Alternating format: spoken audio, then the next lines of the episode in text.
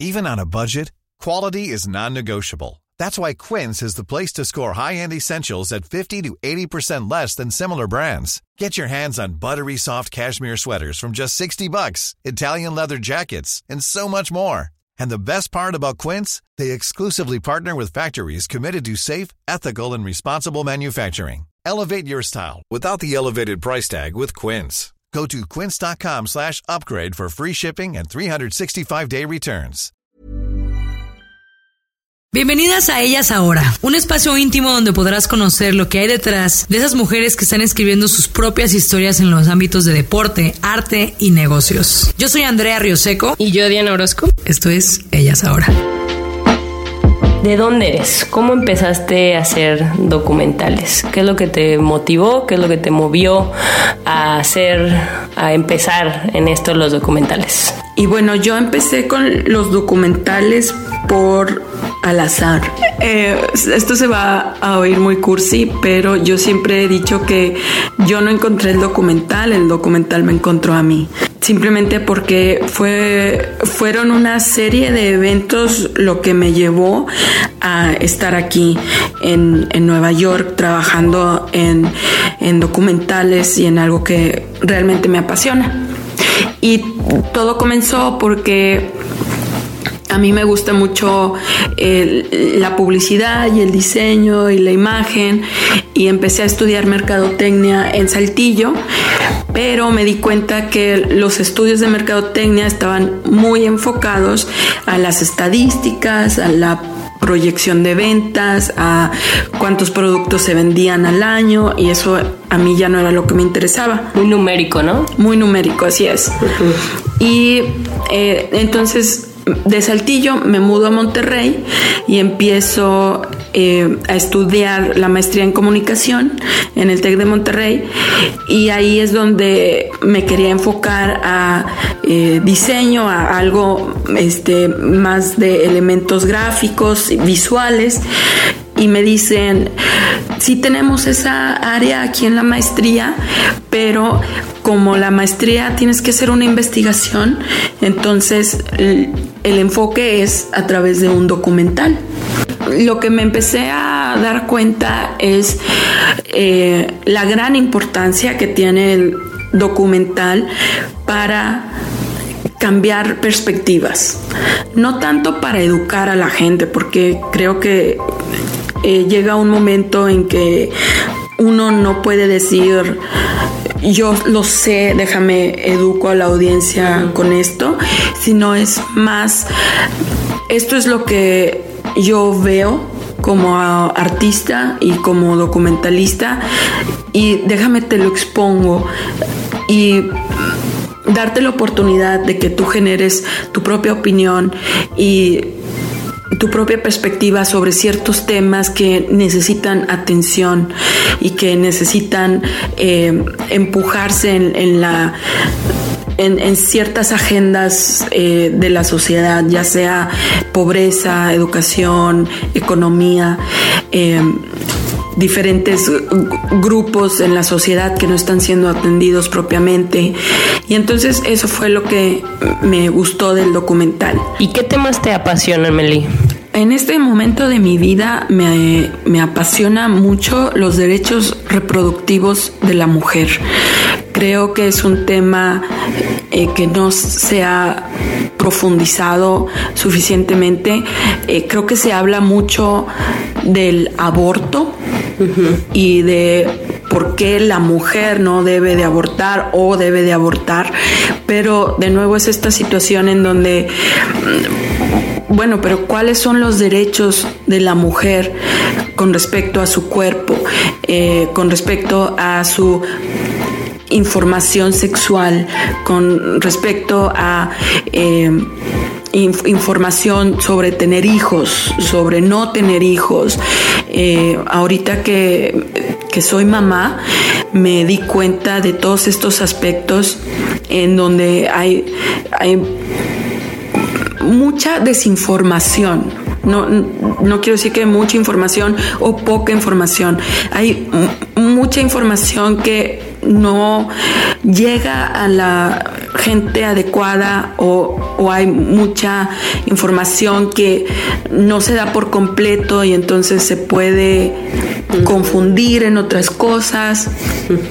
Hay Eh, muchos mitos, o sea, desde lo cultural y de lo mitológico y lo, o sea, aparte de eso, como tú dices, sí es cierto que mucha gente no, una es tener acceso a la información, ¿no? Una vez que ya tienes el acceso, no, no estamos a la, va a sonar- no, no por el hecho de decir educados o no educados, sino educados en el sentido de que puedes eh, tomar tu opinión, ¿no? Tomar un- una actitud respecto a la información que tienes, pero como tú dices, sí hay información, pero muchas veces no, no está completa o como no está contextualizada y a lo mejor hay muchos como pedazos, ¿no? Sí, muchos pedazos eh, por Aislados. todos lados. Ajá.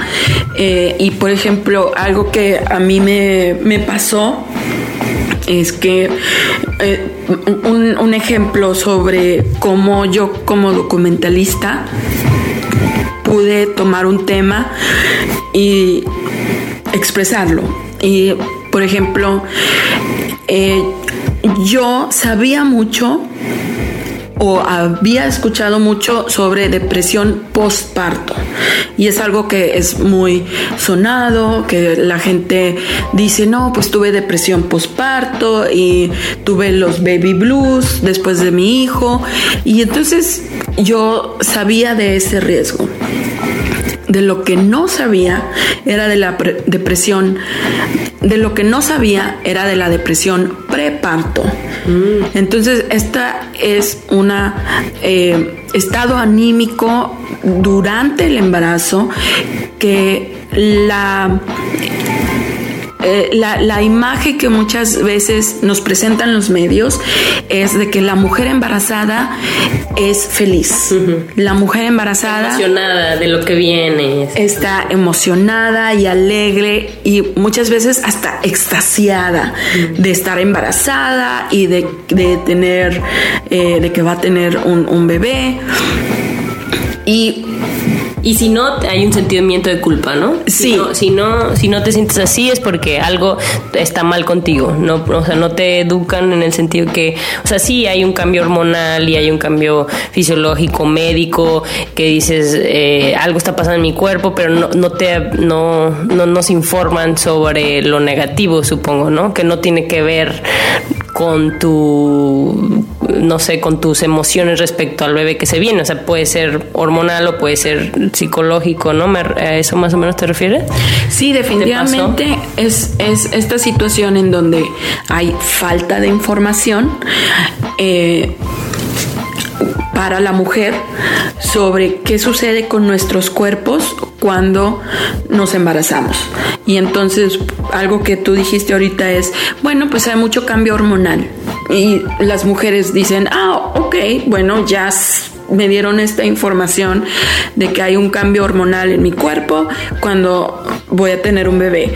Pero no hay esta información de, bueno, el cambio hormonal en tu cuerpo puede generar, ay, perdón, el cambio hormonal en tu cuerpo puede generar cambios eh, en tus emociones. ¿Cómo se transforma el cuerpo de la mujer cuando estás embarazada? Mi segundo hijo pesó 4 kilos 8 gramos. Es, o sea, Sí. no, no, no, no. Un lebrón. No sé cómo. es un lebroncillo. Sí, o Qué sea, enorme. es- imagínate cargar nada más en, en, porque igual dices, bueno, estoy de sobrepeso con 20 kilos, pero ese peso está distribuido. O sea, ¿No? Tienes tus caderas, tus, Tus pompitas. tus pompitas, tu pechito, ¿no? Tus bracitos ahí, te estás, está- estás como. Estás este, buenona. Exacto. Pero cuando estás embarazada, el, el peso está concentrado nomás en, en una zona. Y entonces tu estómago se, se hace para atrás y te dan unas agruras. Tu vejiga se hace para abajo y no puedes dejar de ir al baño. Pero bueno, to- todo esto. Esto es para un comercial de condones. Ah, no. Pero todo eso es para darnos contexto de lo que te diste cuenta ahorita en tu último, en tu último embarazo y en, en que estás inspirada al ver qué te pasó a ti. O sea, igual hubieras tenido un embarazo sin, sin ninguna molestia, porque también hay ese tipo de mujeres, ¿no? Que las odiamos porque nunca conocen el sufrimiento. Ah, no te creas.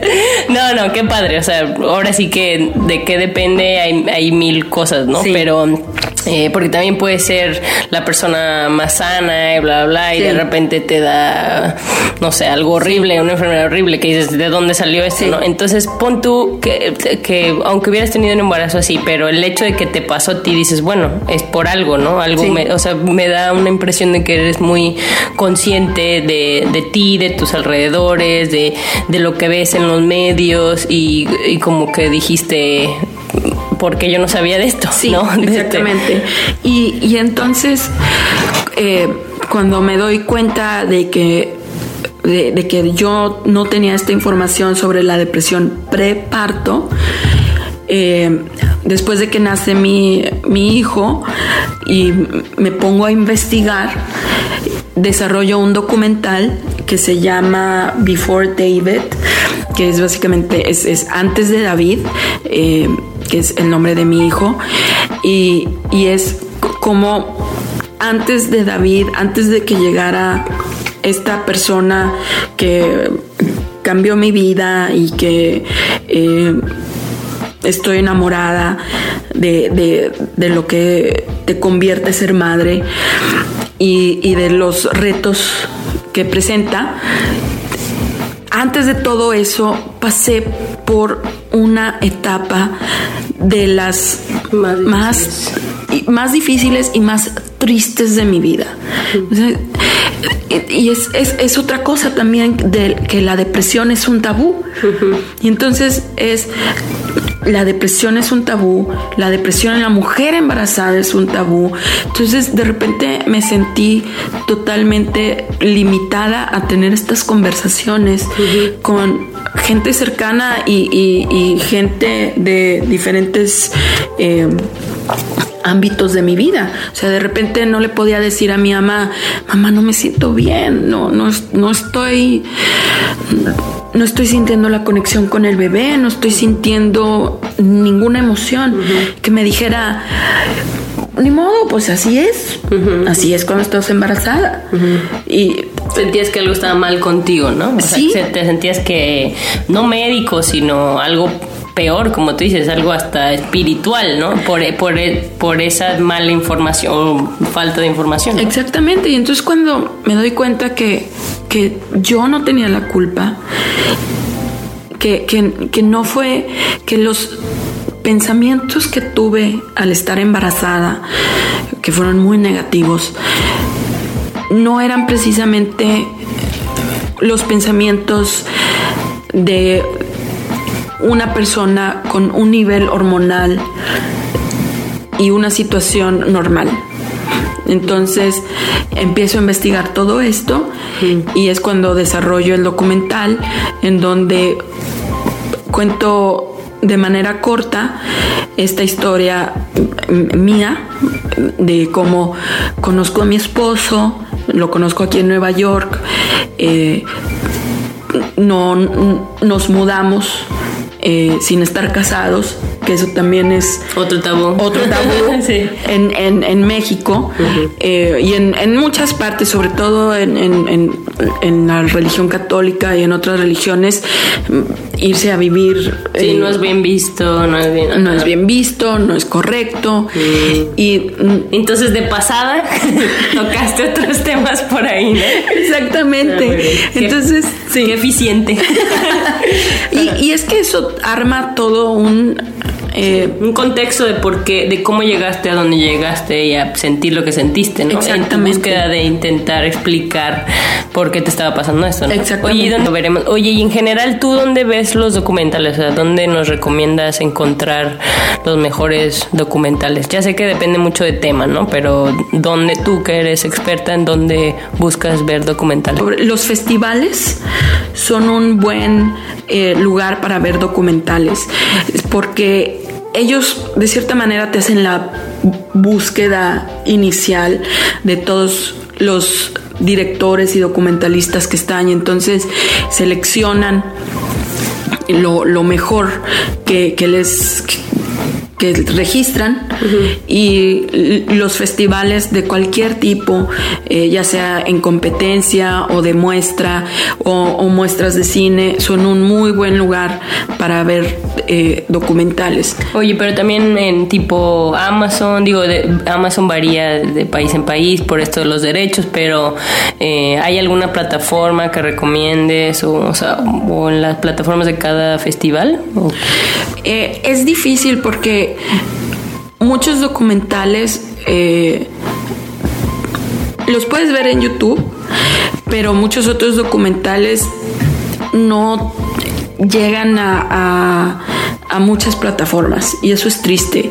Eh, pero como dices tú, bueno, ya está Netflix, ya está Amazon, varía mucho de, país a país y, esa limitante muchas veces eh, refiere a los derechos del, documental. Entonces, eh, por eso es muchas veces mejor considerar los festivales. Eh, y entonces si hay... Te metes a la página del festival y ahí ves qué documentales hay seleccionados y luego ya los buscas en YouTube o en Google, le pones el nombre del festival, del documental y ya los ves o ahí... No, entonces festivales yo los considero una fuente importante de información mm. para saber cuáles son las tendencias del documental, cuáles son nuevos directores, cuáles son nuevos temas que se están presentando. Eh, y eso es lo que me mantiene un poquito al tanto de la corriente del documental, sobre todo ahorita que soy mamá y que el tiempo lo tengo muchísimo más restringido. Eh, el estar en, en, en no en festivales per se, sino el estar viendo de que hay en festivales. Ajá, eso me ayuda. Y muchas veces, pues obviamente hay festivales en todo el mundo y no puedo ir, o sea, uno no puede ir a todos los festivales, pero ya uno empieza a reconocer directores o temas o eh, nuevas maneras de presentar un documental. Eh, leo mucha crítica de documental también. Y luego para verlos, lo difícil es de que muchas veces tiene que pasar tiempo. Entonces muchas veces tres años después ya es como, ah, aquel documental que escuché que ganó en tal festival, ya está, ya está en YouTube, ah, o ya está en Netflix, o ya está en Amazon. Entonces, eh, gracias Meli, perdón, pero ¿cuál es el proceso, por ejemplo, que tú dijiste, quiero un document, quiero ver un documental del parto o de los derechos reproductivos, ¿dónde lo busco? O sea, literal haces Google, así documentales sobre en inglés, en español y le dices documentales sobre tal tema y ves que te sale y lo dices, ah, ok, esto es lo que se ha hecho, o sabes cómo, sí. así, así es tu proceso cuando vas a hacer un documental o... Es un proceso inicial, definitivamente, y después, eh, como, en toda investigación, eh, para ser documentalistas tienes que estar eh, enfocado en, mucha investigación. No quieres, al menos yo, no, no, quieres dar mala información o no quieres transgiversar la información quieres dar tu opinión, pero eso es, Quieres dar una opinión informada. Exactamente. Entonces, por eso buscas todo lo que hay de ese tema, ¿no? Antes de hacer tu propia versión. Exactamente, un, marco teórico, como eh, quien dice. Eh, y pues sí, también depende mucho de en, qué lugar estás. Vaya, eh, si estás en México, el DF te ofrece muchísimas más alternativas para ver documentales en, diferentes cines o en... Ahorita el más fuerte es Netflix, obviamente, Amazon. Eh, eh, un colega y yo intentamos iniciar una plataforma en donde los documentales tuvieran acceso y logramos tener varios documentales ahí, pero de nuevo es esta cuestión de los derechos. Eh, para nosotros era muy importante que el, documental tuviera que, que, la gente tuviera acceso a los documentales, porque ayudan mucho cuando ves temas desarrollados o historias o este, eventos históricos eh, que te enseñan sobre la parte de tu país, sobre la parte de, tus eh, ancestros que muchas veces no, no, ves en televisión abierta, no ves en, televisión de cable y que, que, esta pudiera ser una plataforma en donde encontrabas todos estos tipos de documentales, pero nos, nos complicó mucho la situación de los derechos, en donde eh, muchos documentalistas, como reciben apoyo de otras eh, organizaciones, muchas veces los derechos se pasan a esas organizaciones. Mm, y tienes que, eh, tienes que ser parte de una negociación mucho más grande, ¿no? Exacto. Oye, Meli, y hablando de esto, tocando este tema, ¿cómo le este tema de la distribución y de la producción de los documentales, mm, para alguien que no, para aquellas personas que no sabemos bien cómo funciona esto, y cómo, quién los financia, o, o sea, ahorita gracias a las redes sociales y a los Netflix de la vida, eh, pues ya hay otras maneras, ¿no? Pero como yo los veo es de que ah, a lo mejor una universidad te comisionó o alguna fundación o alguna algún ricachón o a lo mejor tú es un documental muy casero, o sea, ¿cómo tú piensas que está ahorita la industria los de, de los documentales y hacia dónde crees que se está moviendo? Off the record. Sí. No sé. Nadie sabemos, ¿no? Porque ahorita hay tanto contenido, ¿no? Pero, o sea, lo padre con las redes sociales es que supongo que si tú quieres hablar de un tema, eh, o sea, ¿qué es lo que hace que sea un documental per se y no un video en Instagram o en Facebook, ¿no? O sea, el hecho de que haya una organización que le dé su sello, su validación o...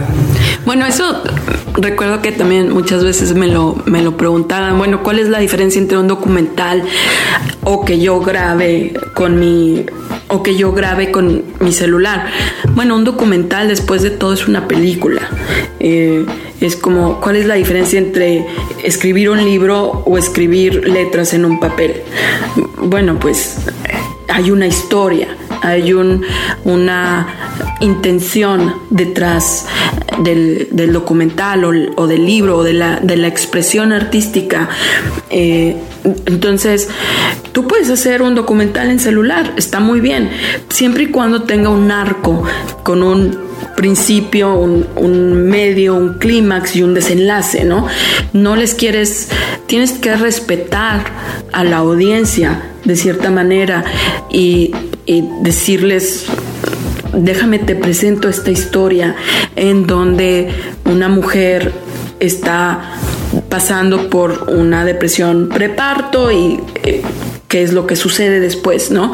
Esa es la diferencia básica. Tú puedes hacer una película ahorita ya en tu celular. ¿Cuál es la diferencia entre que hagas una película con celular o con una cámara, bueno, pues eso ya es con una cámara profesional, eso es presupuesto, de dónde obtienes tu presupuesto, pero siempre todo contenido eh, de entretenimiento, al final de cuentas es eso, entretener, y tiene que tener una historia y tienes que respetar a tu audiencia y tienes que conocer a tu audiencia.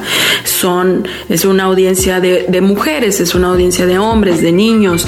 Si tú temes de religión, bueno, ¿quién va a ser tu audiencia? Que lo categorices en entretenimiento, porque muchas veces siento que la concepción de los documentales es primero como, ah, es educativo, ¿no? Porque en la escuela te ponían un documental, cuando no te ponían películas, te ponían documentales, ¿no? Que era diferente. Entonces, pero ahorita tú lo mencionas, ya los incluyes dentro del entretenimiento. Y también ahorita si te metes a Netflix vas a ver documentales, eh, no nada más de los animales, porque me acuerdo antes, documental sinónimo a películas de National Geographic, ¿no? Y uh, luego vino History Channel, luego etcétera. Pero ahorita piensas documental y ya tienes documentales de, de moda, de comida, de, no sé, de marchas, de, y ya ahí siento que hay un poco más de flexibilidad y siento que cubren más temas. Y ahorita el, hecho de oírte decir es un medio de entretenimiento y sí es cierto, ¿no? ¿Y cómo, qué crees que ha cambiado o por qué ya se ven, ya se perciben así los documentales? Bueno, definitivamente es una evolución del, documental y es, es una evolución que va de mano con el cine. Hermanos Lumière que empezaron con estas pequeñas películas de los empleados saliendo de la fábrica, de los del tren, eh, vaya, las primeras películas en sí eran documentales pequeños, eran, era lo que ahorita alguien es, es grabar con su cámara, con su celular, es registro de eventos que sucedieron en ciertos lugares. Y entonces de repente te encuentras con pequeñas películas de Porfirio Díaz en su caballo, ¿no? De 10 segundos, o eh, de, la reina de Inglaterra o el rey de Inglaterra, ¿no? En los 1900. Eh, y, poco a poco fue evolucionando, eh, y esto ya es después la historia del cine en sí, de cómo la gente empezó a crear historias, narrativas la evolución del documental ha sido impresionante en estos últimos 100 años del cine o un poquito más, pero como dices tú, en, un momento llegó a tener un... Eh, bad rep, ¿no? Una reputación de, sí, de algo aburrido, de algo que nada más es datos y números y muy, muy leal a este llamado del documental de mostrar la realidad, ¿no? y ahorita siento que se están utilizando más elementos para decir, sí, seguimos siendo fiel a mostrar la realidad, pero te lo presentamos de otras maneras, a lo mejor un poco más atractivas para visualmente y en y sí, también en, en temas como de escritura, ¿no? Para que para poder llamar la atención, porque esa es una realidad. A veces no nos gusta ver nuestra realidad, por sonar redundante, ¿no? Entonces hay que buscar elementos para llegar a la gente, ¿no? entonces, en ese sentido es lo que sientes que ha evolucionado. Sí, y, y también es importante considerar cómo evoluciona en cada país. Por ejemplo, eh, de qué manera evolucionó el documental en México y en Estados Unidos y en América Latina y en Europa y, en, a través del, del, mundo y del tiempo. Sí, porque al final es un arte, ¿no? Y el arte de cada lugar, o sea, pon no por confinarlo a, límites políticos, pero, pero más que nada, pues también culturales, ¿no? Y de ideológicos, pero cómo, y mucho también me imagino que tiene que ver con lo que dijiste ahorita, presupuesto, ¿no? Porque al final, eh, también, si en un país o en una región hay mayor presupuesto para el arte, y dentro del arte hay documentales, pues me imagino que hay mayor, este, pues oportunidad de ejercer este ¿no? Este arte. Sí, y, sobre todo es muy interesante observar cómo, eh, particularmente en México, como dices tú, estaba este documental eh, en educativo, un poco aburrido, pero después llega ambulante y lo hace sexy. No solamente lo hace sexy, lo hace interesante, lo hace eh, disponible, lo, lo hace, eh, lo eleva de cierta manera, no, no que el documental lo hace cool también. Lo hace cool. Eh, y entonces eh, eso ayudó mucho en México particularmente a que el documental tuviera eh, un lugar. Un lugar, exactamente. Un espacio, un reconocimiento. Eh, sí, una aspiración, porque también si tú eras niño decías, ah, yo no quiero crecer y hacer documentales, yo quiero hacer una película, ¿no? Y aunque digas, bueno, es una ilusión, pero también ahorita ya hay niños que dicen, niños y niñas que dicen, tengo la ilusión de hacer un documental que lo pongan en ambulante, ¿no? Ya es un, sí. una aspiración. exactamente, y luego eh, eh, eso te permite ver directores eh, ahorita como Tatiana Hueso, como Everardo González, Juan Carlos Rulfo, que empiezan a, cambiar la manera de, de desarrollar el documental. Y bueno, el, o sea, el, documental no es, no es nuevo, es, simplemente la percepción que se tiene del documental ha ido cambiando. Mm. Oye, y ahorita volviendo al tema de qué tal si tú quieres hacer un documental. Ahorita si tú, alguien escuchándonos dicen, ah, yo me inspiré, voy a hacer un documental sobre este tema. ¿Qué les aconsejas que hagan? O sea, ¿cuál es el proceso creativo para alguien, digamos, que no tiene ninguna experiencia o que no está, porque si estás en una universidad o algo así, pues ya, o si estás en clases específicas, pues ya más o menos te van orientando, ¿no? Pero ahorita alguien que no fue educado en esto, ¿qué les dices? ¿Mejor ni lo hagan? ¿O cómo, cómo sugerirías a alguien que ejerzan este músculo creativo? Bueno, creo que ahorita lo más interesante es que todos tenemos acceso a una cámara. Eh, y eso es lo, lo más padre de la democratización de los medios. O sea, ya las noticias no tienes que estar nomás en la televisión para escuchar las noticias, ya hay podcast, ya hay eh, redes sociales, ya hay YouTube, ya hay, hay, hay, muchos más elementos en donde ya no tienes que estar esperando a las 10 de la noche para que salga el noticiero para enterarte de lo que pasó. Lo mismo con, con con el documental y con otras cuestiones. Yo creo que lo más importante para alguien que no tiene experiencia en, en el documental, pues es eh, básicamente cuando es pensar en esto, si no tienes experiencia en hacer un pastel de chocolate. When you're ready to pop the question, the last thing you want to do.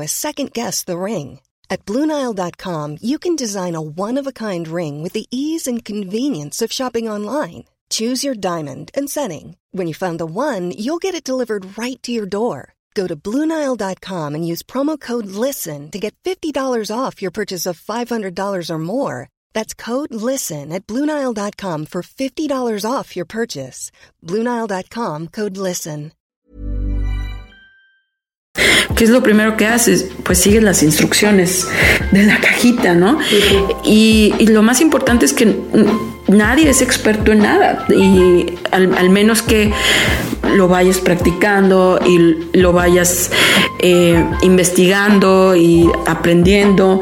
Entonces, si tú no sabes hacer un pastel de chocolate y sigues las instrucciones, la primera vez te puede salir muy bien, pero la segunda vez te va a salir mejor, definitivamente.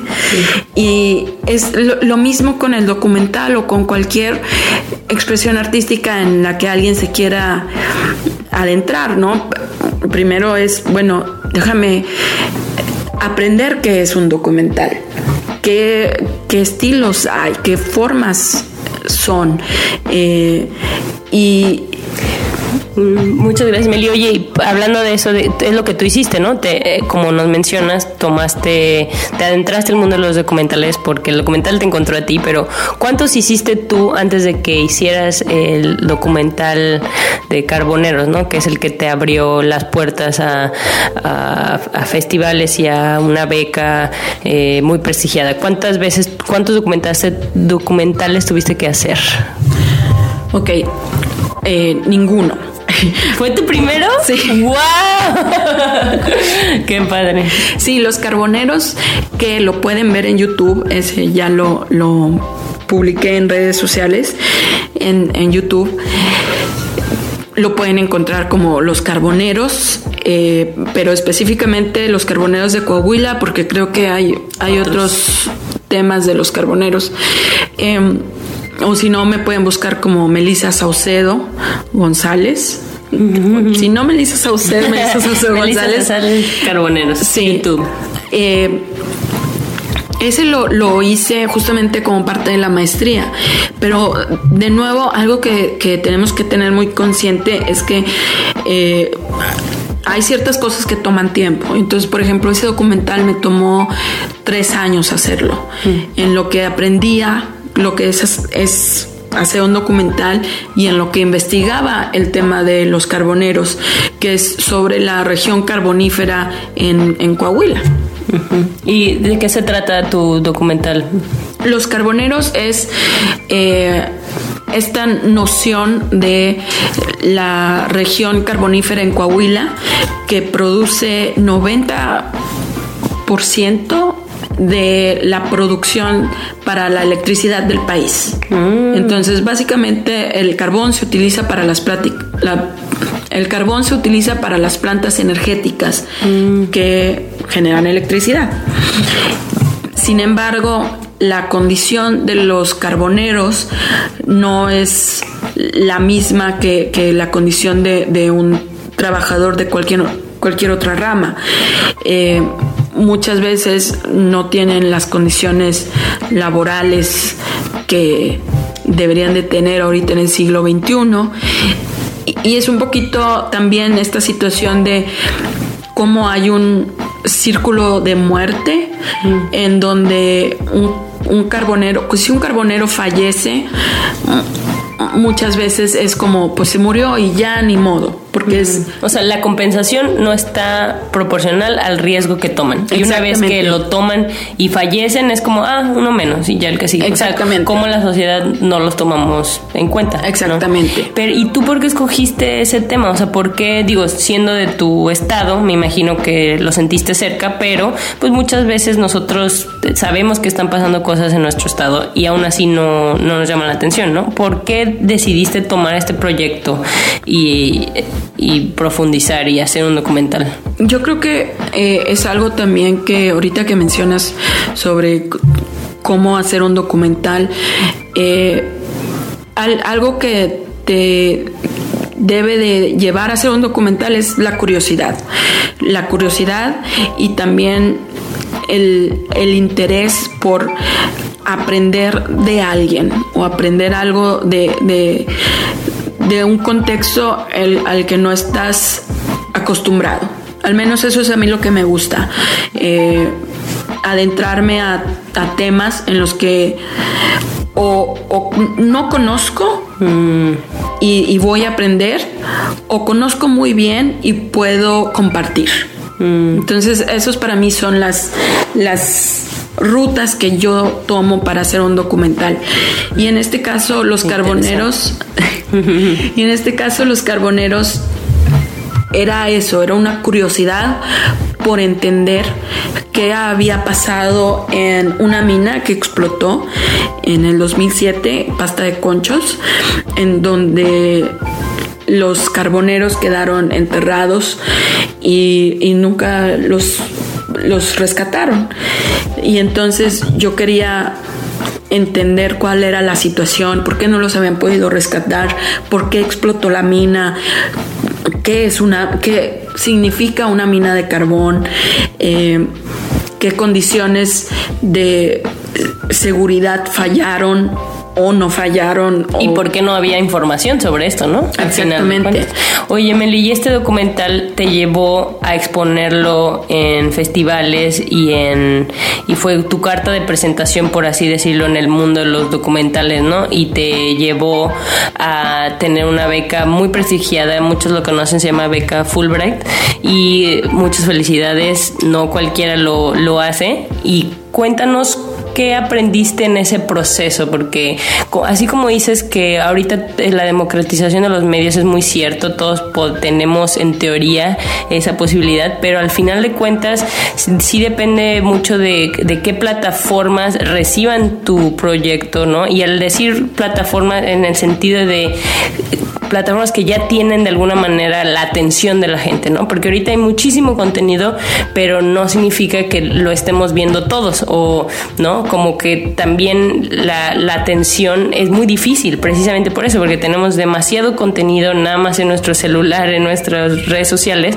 ¿Cómo logras que la gente vea, ¿no? Y, y tú hiciste este proyecto y de un tema eh, social fuerte que muchas veces no es considerado sexy, ¿no? No es considerado como, ah, sí, eh, te da acceso a ciertas cosas, no sé. Entonces, ¿cómo lo hiciste tú primero para creer en tu proyecto, para buscar eh, qué más hacer con él, ¿no? O sea, ¿cómo, ¿qué pasó ahí? Pues creo que lo más importante que dices ahorita es creer en tu proyecto. Porque si tú no crees en tu proyecto, nadie va a creer. Y es, también esto, este cliché de si no crees en ti, nadie va a creer en ti, pero eso fue básicamente lo que, lo que hice, fue yo creo que puedo hacer esto, yo sé que puedo hacer esto y lo voy a hacer. Y cómo lo voy a hacer y cuál es la estrategia que voy a hacer para lograrlo, bueno, pues vamos a ver. Y eh, definitivamente algo que también tienes, o, algo que yo hago y me gusta hacer es... Eh, tomar ejemplo o, seguir a las personas que ya lo lograron. Es como si esta persona, sí, si esta persona lo logró, bueno, ¿qué hizo y qué puedo hacer yo eh, para hacerlo? No es no es fácil, se requiere mucho sudor y muchas lágrimas y muchas desveladas eh, para, para lograrlo. Es, es, Entonces tú viste eso, o sea, tú viste que alguien que tú admirabas llevó sus proyectos a buscar becas, a buscar festivales y dijiste, ah, yo voy a hacer lo mismo. Sí. Eso es lo que hiciste. Sí, básicamente. Y, y, y esto, no, ahorita como tengo dos niños, uno de cuatro años y un recién nacido, estoy, hago como muchos... Eh, paralelismos de situaciones, pero es como decir, estoy viendo una mujer que tiene hijos, pues yo también puedo tener hijos. Mm. Es como, si ella puede, yo puedo. Mm. Pero nadie te dice la chinga. Sí, que ¿verdad? sí. O sea, nadie te dice, sí, pero vas a llorar y vas a sudar y vas a, te vas a desvelar. Y y vas a tener hijos y vas a ser, vas a ser muy feliz y vas a ver lo gratificante. Pero te va a costar. Siento que se necesita un grado de ingenuidad, ¿no? Eh, sí. Sí, primero es una ingenuidad y luego ya son muchos huevos y mucha, y mucha tenacidad, ¿no? Y por ejemplo, cuando aplicaste esta beca que mucha gente aplica, ¿por qué, cuáles fueron los argumentos que te dijeron? ¿Por qué tú? ¿No? O sea, o ¿por qué este proyecto? ¿Por qué tú? ¿Por qué te deberíamos pagar a ti que sigas esta carrera en documentales? O sea, ¿cómo qué es lo que, qué es lo que hiciste personalmente que dijiste esto? O sea, ¿cómo lo sacaste? Eh, es una, eso es una historia muy, para mí muy...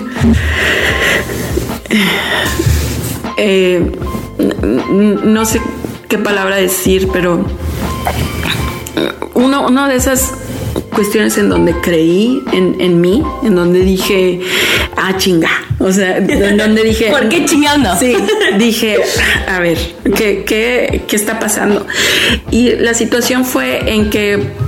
Eh, de, nuevo voy a tratar de, de, hacer esta historia lo más corta posible, pero básicamente durante la maestría uno de mis colegas eh, registró su documental al Festival de Cine de Monterrey y lo seleccionaron y le fue bien. Y yo dije, bueno, si él lo registró, pues yo también lo voy a registrar. Y lo registré y de, nuevo se quedó seleccionado y eh, tuvo una mención y ganó como, eh, como mejor documental de la sección de Nuevo León. Y dije, ok, va el primer paso, ¿no? Ya, ya logré este primer paso en donde si él pudo, yo también puedo. Y después tuve la, la gran fortuna en que cuando estuve en Monterrey, mi asesor de tesis obtuvo la beca Fulbright. Y entonces me platicaba de la beca Fulbright. Y dije, bueno, si él pudo obtener la beca Fulbright, yo también, puedo obtener la beca Fulbright. Eh, y entonces empecé a investigar y apliqué a la beca y apliqué como residente de Monterrey, porque estaba en Monterrey en ese momento. Y aquí es lo, importante en donde tienes que tomar ejemplos de, de, las personas que admiras, pero al mismo tiempo hacer una investigación profunda de lo que quieres y de cómo lo quieres lograr. Y entonces eh, la beca Fulbright se divide por regiones. Están las regiones en donde obtienen solicitudes de muchos candidatos, como es DF, Monterrey y Guadalajara, y obtienen eh, y tienen la división de otras regiones en donde reciben menos solicitudes, simplemente por la densidad demográfica o por el acceso a la información. Yo en Saltillo nunca había oído de la Fulbright. Y en Monterrey escuché gente que la tenía. Ajá, y entonces eh, volvemos a lo mismo, este acceso de, de la información o la desinformación. Y aplico la primera vez y me dicen que no, me dicen, no te, no fuiste seleccionada, gracias por participar, bye bye. Y algo que, que yo siempre hago es preguntar por qué. Y creo que como mujeres sobre todo, muchas veces nos limitamos a no hacer esas preguntas. Y lo aprendí ahora de que como mujeres tenemos el derecho y la responsabilidad y la obligación de preguntar por qué. Y escribí le escribí un correo a la persona que me dijo que no había sido seleccionada y le dije, oye, muy amablemente también, eh, ¿por qué no quedé seleccionada? y, me, y me mandó los comentarios, me dijo, y Mm, decía básicamente eh, un comentario decía buena candidata tal vez pueda aplicar el siguiente año y dije ok y se me quedó guardado en la mente pero no pensé en aplicar realmente dije no pues para qué para qué ya tú y en, un momento, como estaba registrada a la información de Fulbright, llegó una noticia en donde decía, este, estudiante de leyes recibe beca Fulbright después de siete años de intentar. Wow. Y dije, oye, si él lo intentó siete veces, yo también puedo. Y entonces es de nuevo es esta secuencia de si él y, me llama la atención que la mayoría son hombres, en, donde, bueno, si este hombre pudo, ¿por qué yo no?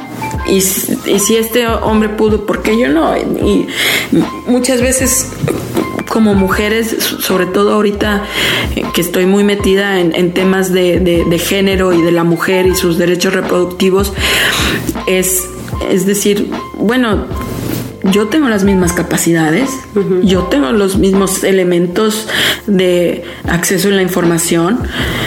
Y sí, es mucho buscar, como tú dices, buscar esos mensajes afirmativos, ¿no? Que esa noticia, que igual ya ni te acuerdas de qué, pero es en ese momento fue muy importante para ti porque te dejó un mensaje, dije, ¿por qué no vuelvo a aplicar? ¿no? Exacto. Y, y también lo que mencionas de género es entender que no porque no haya muchas mujeres que, a, las que tú puedes hacer referencia, no significa que no lo debes de hacer, sino entender el contexto, ah, es que no hay muchas mujeres por porque las condiciones han estado así y así y así, no significa que no tengan la capacidad o no se pueda o nos vayan a decir que no, sino simplemente ir más allá de eso, entendiendo todo lo que, toda la historia que llevamos y buscar esos mensajes afirmativos, ¿no? Y eso aplica para todos los temas, o sea, no nada más documentales o de temas de arte, ¿no? También de de, o sea, entender también eh, que a veces es cuestión de volverlo a intentar. Sí. Y es lo que hiciste. Sí, básicamente eh, volver, volverlo a intentar y en la segunda ronda apliqué ya como residente de Coahuila y entonces eso elevó mis oportunidades porque cuántas personas aplicaban de Coahuila eh, versus cuántas personas aplicaban de Nuevo León. Y también te pones en el lugar de las personas que trabajan en eso, ¿no? Dices, ah, 10 mil de Monterrey con 5 de Saltillo, ¿no? Entonces dices, ah, pues mi, esas 5 seguramente las van a revisar y las 10 mil de acá, pues a lo mejor se tardan más. Sí, exactamente. Ah. Y, y, de nuevo, es esta cuestión de investigar, eh, de persistir, de creer en ti y y de básicamente elaborar una estrategia que tú creas te, va a llevar a tu meta. Y si no te lleva a esa meta, intentas por otro camino. Y, hasta que llegues a esa meta. Eh, creo que lo, lo único que te puede perjudicar es detenerte. De decir, no, ya, ya no quiero, ya, ya no puedo, ya, ya ni modo. Eh, o sea, si realmente quieres algo, lo, lo, Lo persigues, ¿no? O buscas. sea, tú Sí. dices, mucho depende de la voluntad, ¿no? Sí. Oye, y hablando de eso, ahora puedes tener mucha voluntad, pero pues también tenemos que comer, ¿no? Sí. Entonces, ¿cómo le haces para, digo, ahorita que me decías si me, de- me tengo que preparar o por qué o cómo está esto del podcast, ¿no? Yo decía, Meli, ¿cuántas personas conoces como tú, ¿no? Que vivan de esto, que de México hayan venido, etcétera. Entonces, ¿cómo tú recomiendas o cómo ves eso de el acceso a fondos para la producción de documentales? Mira, sí, tienes razón. O sea, como documentalista no vas a andar en el Ferrari del año, ¿no? O sea, sí, no es, no es un área en donde ganas mucho dinero. Es un área difícil en donde eh, tienes que ir de proyecto sal- va saltando de proyecto en proyecto. Eh, yo creo que lo más importante es eh, buscar fondos de organizaciones gubernamentales y no gubernamentales. Hay muchas becas allá afuera, no nada más Fulbright, hay fondos de IMCINE y de, eh, ah, vaya, Privados. Sí, o sea, yo vine a Nueva York por la beca Fulbright y por dos becas que obtuve de Conarte, que es el Consejo de Cultura de Nuevo León. Eh, y O sea, es buscar a quién le... O sea, si pudiéramos generalizar, es buscar el tema que tú quieres perseguir, a quién le interesa que se hable de ese tema, Sí. ¿no? Buscar esas personas. Sí, y, y también es mucho, es, es mucha talacha también, porque las becas, híjoles, tienes que escribir y escribir y te piden este pruebas de ADN casi. Sí. O sea, la hacen difícil también, por así como aplicar para un trabajo, ¿no? Para Sí. ver qué tan serio eres en tu, en tu aplicación, ¿no? Sí. Busca, pide consejos. Pide consejo de la gente que admiras. Pide consejo de la gente que, que ya llegó a donde tú quieres llegar. Eso es muy valioso. Eso a mí me ayudó en muchas ocasiones porque te enteras de, de De lo que nadie te dice, ¿no? De lo Exacto. que no ves en los en, en el internet, en el artículo Sí. muy bien editado, Sí, ¿no? o sea, de, de lo que no ves en el premio. de, de nuevo, es como esta comparación que yo hago con los hijos, ¿no? Es, este, ves al hijo y dices, ay, qué fácil, pues yo también no te puedo, dicen. pero no te dicen todo lo que sufres. Sí, y esa es la importancia de también los mentores, ¿no? Porque a veces dices, ay, si alguien me hubiera dicho, yo soy la mayor de Exacto. mis hermanos y muchas veces quiero decirles, ay, para que ellos no pasen de eso, quiero contarles esto que aprendí, ¿no? Entonces a lo mejor hay mucha gente que, que quiere platicar y lo hace de gusto, o sea, Sí. lo hace nada más porque quieren sentirse que también ellos pasaron por algo que a alguien más le podría servir. Sí. Cada quien tenemos nuestro camino, pero Sí. es, es, es padre eso, ¿no? Sí. Pedir consejos. Qué, Sí. qué bueno que nos dices. Cuéntanos en qué trabajas o cómo lo haces por proyecto o cómo? Ahorita yo estoy trabajando en, en una productora eh, aquí en Nueva York que hace eh, puro documental. Entonces eso estuvo muy padre. Eh, ha sido una experiencia magnífica porque puedo ver cómo se producen los documentales desde eh, escribir el guion, que mucha gente cree que el, documental no tiene guion y de nuevo échense un clavado a la historia del documental. El documental tiene un guion eh, de, de cómo hay que estar buscando patrocinios, de cómo hay que estar buscando presupuesto, de eh, la, lo que le llaman la editorial del documental, que es cuál va a ser el enfoque, eh, la opinión que vas a dar. Entonces ha sido una experiencia padrísima y estoy muy contenta. Eh, Dentro de ese equipo, ¿qué es lo que tú te dedicas? Yo me dedi- yo soy coordinadora de producción y. Oye, ¿y esta productora busca los proyectos? O sea, ¿ya tienen los guiones? ¿O ellos deciden, ustedes deciden qué producir? ¿O cómo es el proceso?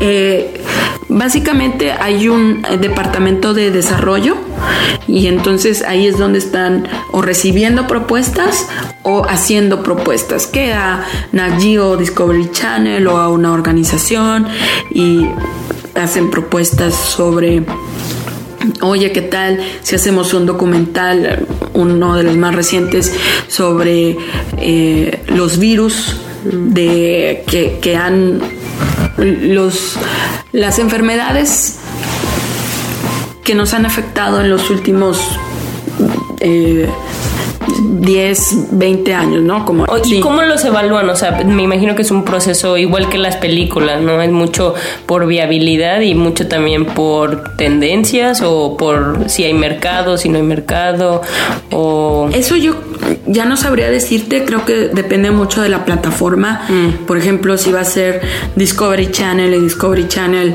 le interesa eh, que alguien desarrolle un documental sobre ah, los virus. Depende. ajá, todo depende.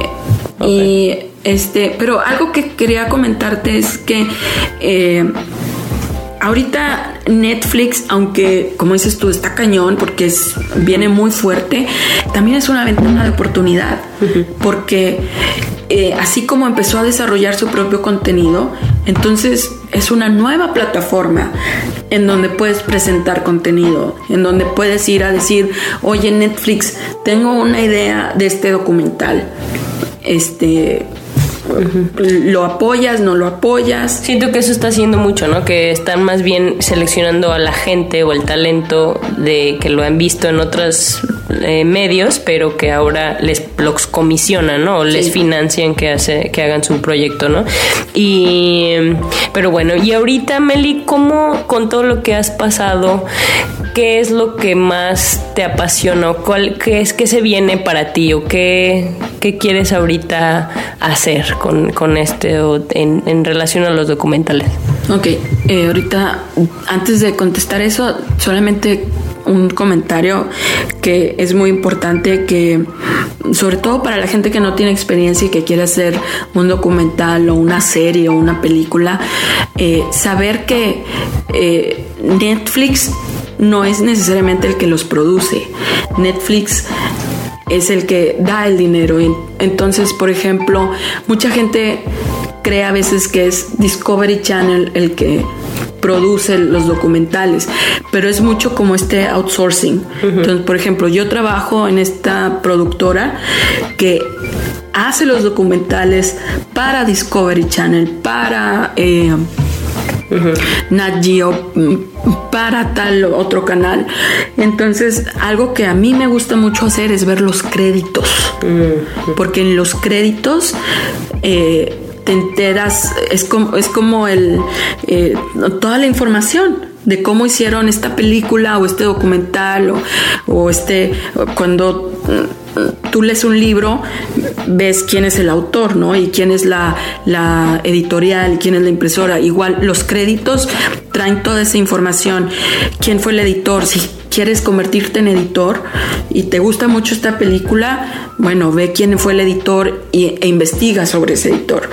Eh, igual me, me, impresiona eso de los créditos, perdón que te interrumpa, es eso, que a veces ves una película, un documental y ves como 100 personas ahí y dices, wow, ¡Ah! o sea, ¿no?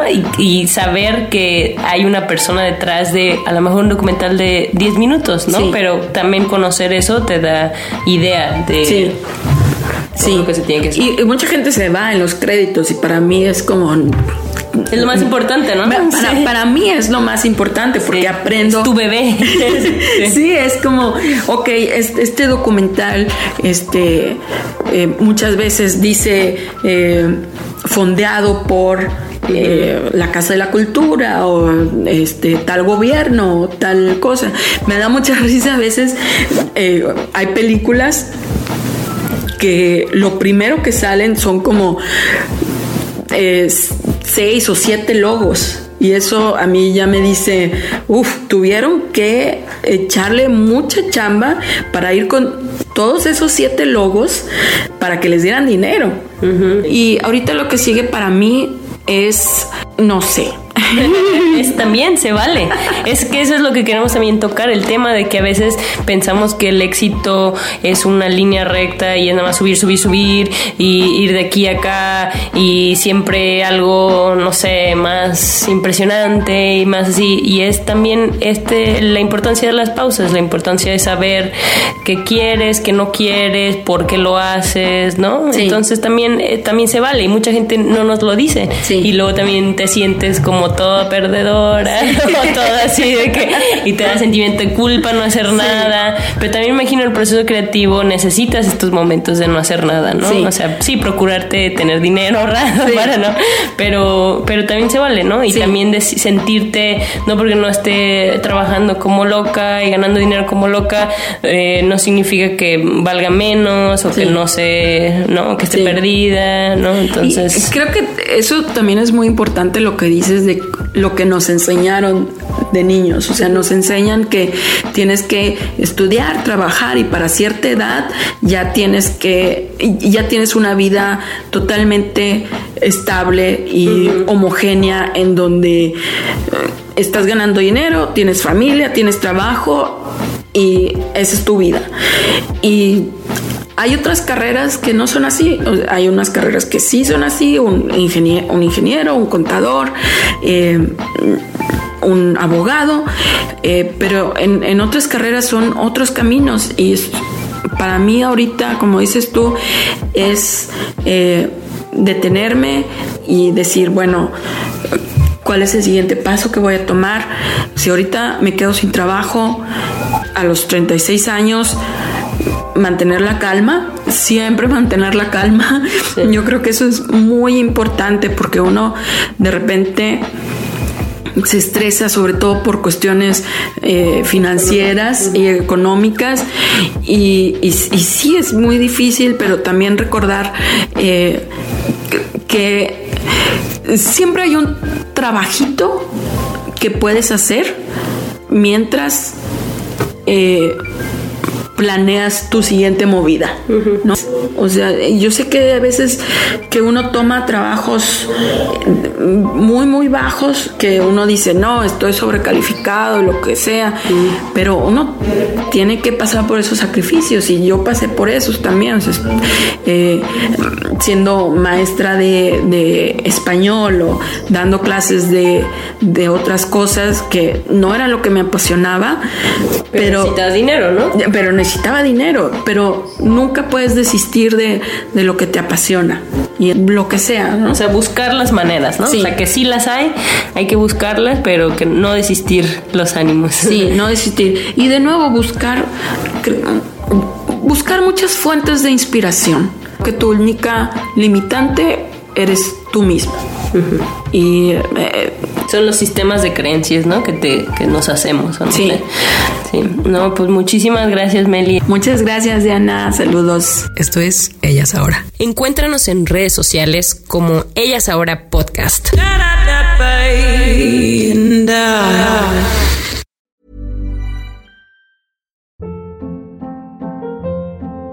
Hold up. What was that? Boring. No flavor. That was as bad as those leftovers you ate all week. Kiki Palmer here, and it's time to say hello to something fresh and guilt-free. Hello Fresh. Jazz up dinner with pecan-crusted chicken or garlic butter shrimp scampi. Now that's music to my mouth. Hello Fresh. Let's get this dinner party started. Discover all the delicious possibilities at hellofresh.com.